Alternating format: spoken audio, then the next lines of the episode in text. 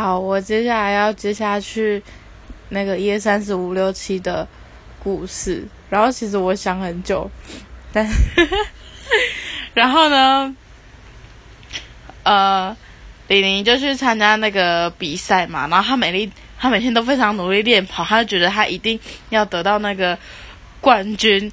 可 然后可是那场那场活动他是举办在沙漠上面，然后呃比赛那天呢。他就呃，就是非常快，前面战绩就非常好。他就是以那个最快速的速度，然后平稳的速度，这样努力跑，努力跑，努力跑，然后一直维持在第一名。然后他心想，没没问题的，他一定可以，就是赢得冠军。可是呢，就在中途的时候，他竟然脚抽筋！天哪，就是。他是完全又热，然后又没有完全没有急救的状况下脚抽筋，然后他就觉得没办法，不行，他一定要赢了这场比赛。但是他的意志力还是没办法撑过去，结果他就在那个沙漠中昏倒了。结果他在昏迷的过程当中，他就梦到那个泡面的爸爸竟然托梦给他，他就说，因为他看到他的。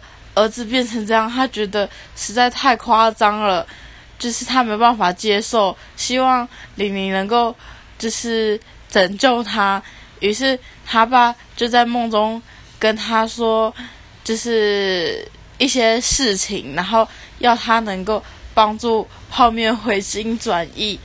于是做完这个梦之后，玲玲玲玲就突然醒来了，然后又继续跑，继续跑，继续跑。眼看着终就是终点就要到了，好，接下去这个故事呢，我决定交给交给再交给橘子猫好了。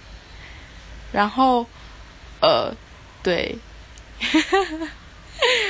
对，交给再交给橘子猫，希望我们能够。下次有机会再交个棒给其他人，快点要玩的快点跟我们说。